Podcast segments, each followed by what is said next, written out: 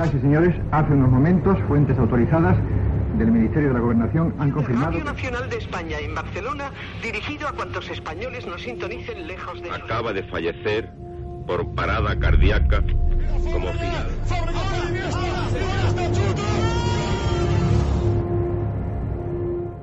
Historias de la historia.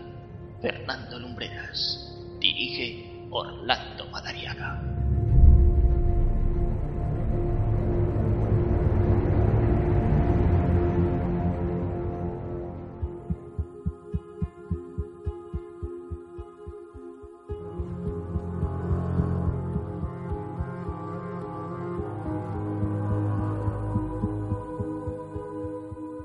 Muy buenas noches.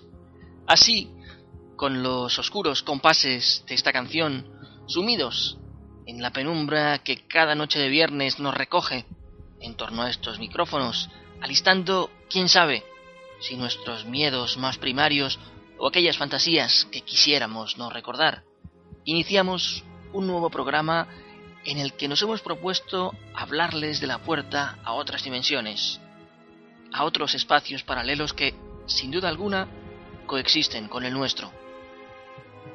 Les invito a que me regalen unos minutos de su atención, a que sean cómplices de este enigma del que con toda seguridad habrán oído hablar, pero tal vez por desconocimiento, por miedo o por el motivo que sea, no se han acercado hasta él. Esta noche, aquí, en Historias de la Historia, la Ouija.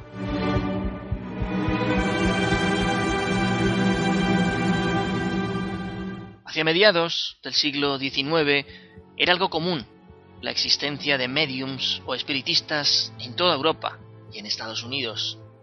Solo unos pocos gozaron de gran fama. Otros, pergeñando sus trucos con humos y espejos, afirmaban comunicarse con los muertos con discutible fortuna. Fue por aquellos años cuando en París, en ese París bohemio, de artistas que malvivían, de burdeles y de licores alucinógenos, Alain Kardec introdujo el espiritismo como un modo, según él, de conversar con los muertos. La eterna y a veces cerca búsqueda de la humanidad de una forma de lanzar puentes contra aquellas dimensiones desconocidas, encontró entonces un nuevo e inusitado capítulo que muy pronto se extendió por Londres e incluso Estados Unidos. Sería en 1848 en la localidad de Hydesville, en el estado de Nueva York, donde se ha documentado el primer caso de aparición de un poltergeist, un ente supuestamente atrapado entre nuestra dimensión y un más allá.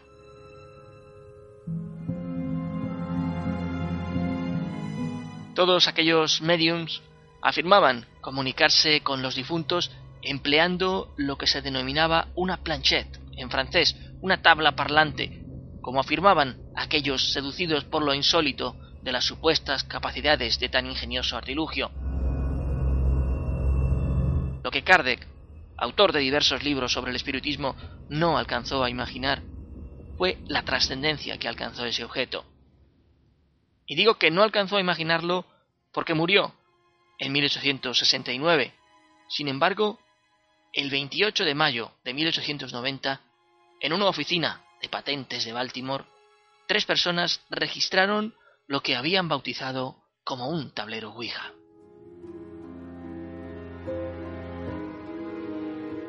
Aquel certificado de patente otorgaba la calidad de inventor a Elijah Jefferson Bond, pero los titulares del mismo eran William Moppin y Charles Kenner.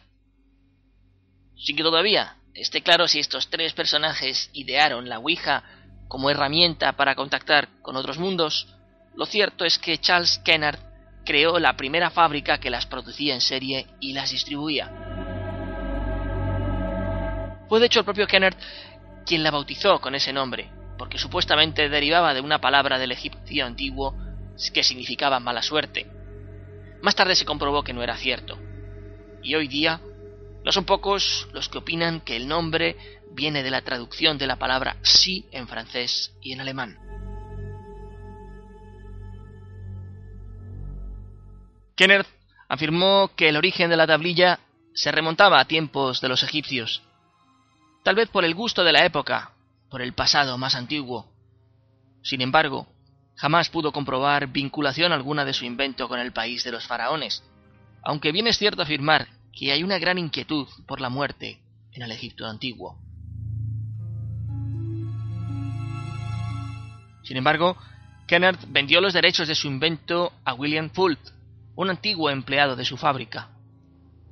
A día de hoy se conservan muy pocos tableros Ouija originales, con su textura brillante y un puntero de madera a través del cual podían verse las letras que el supuesto espectro iba desvelando. Hacia 1966, el propio Fultz vendió los derechos del producto a la compañía juguetera Parker Brothers, los mismos que se habían hecho famosos con el juego de mesa más vendido de todos los tiempos, el Monopoly.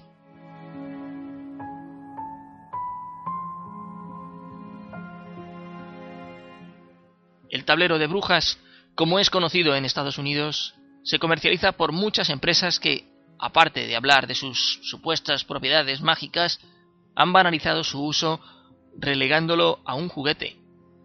Pero, ¿es un juguete en sí misma? ¿Comunica realmente con los muertos? Estas preguntas se las formuló un profesor de secundaria de un pueblo de esa América escéptica, Larry Bayo. Desde el principio, este hombre pensó que la formación de palabras por parte de quienes practicaban espiritismo con una ouija obedecía a su gestión mental.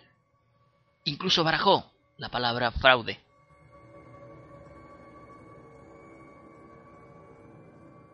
Reunió a varios estudiantes y les invitó a practicar espiritismo sin que tuvieran oportunidad de ver qué palabras se formaban cuando el puntero se movía por la acción de esos supuestos espíritus.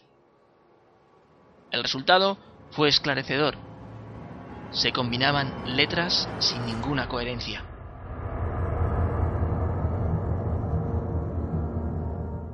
Bayu echó mano así al concepto de teoría ideomotriz, desarrollada por el psiquiatra William Carpenter en 1892, y que afirmaba que el vaso o el puntero que formaba las palabras su movimiento se debía a pequeñas presiones de los dedos.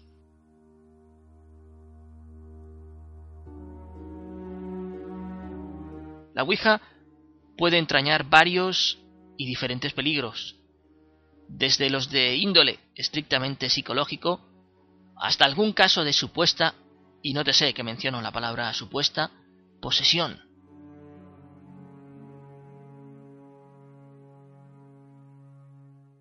Es además recordar la popular película El Exorcista.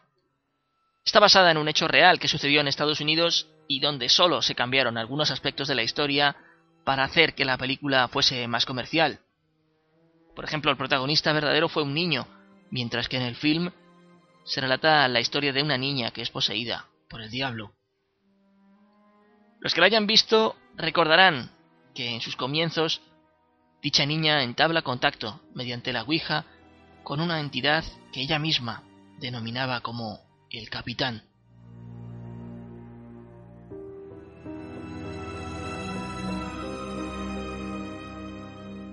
Pero tampoco hay que ser excesivamente alarmistas y afirmar que todas las personas que practican la Ouija van a ser poseídas por una entidad maligna. Es más, sinceramente se cree que los peligros derivados de la dependencia del fenómeno y la excesiva credulidad de los participantes ante los mensajes que supuestamente se reciben son los más peligrosos. Por otro lado, existen multitud de contactados que a través de esta experiencia han recibido informes altamente interesantes. No somos nosotros los que vamos a decirle si este artilugio es o no peligroso, pero por cuanto sí puede producir alteraciones psicológicas en aquellas personas con menor madurez mental, es mejor no considerarlo un juguete.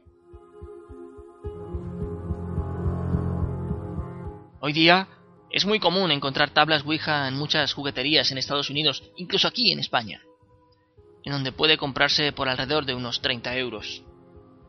ignorándose sus efectos en menores o en personas fácilmente sugestionables.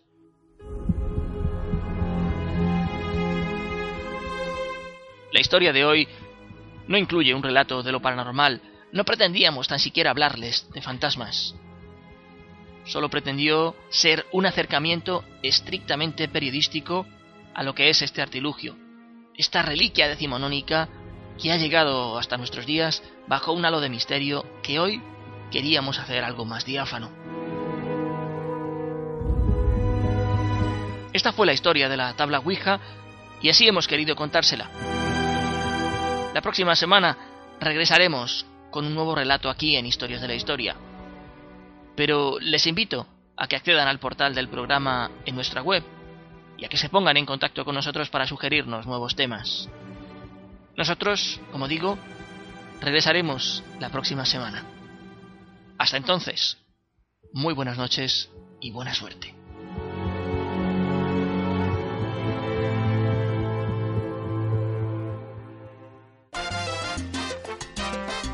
Estás escuchando Viva en www.vivaradio.es.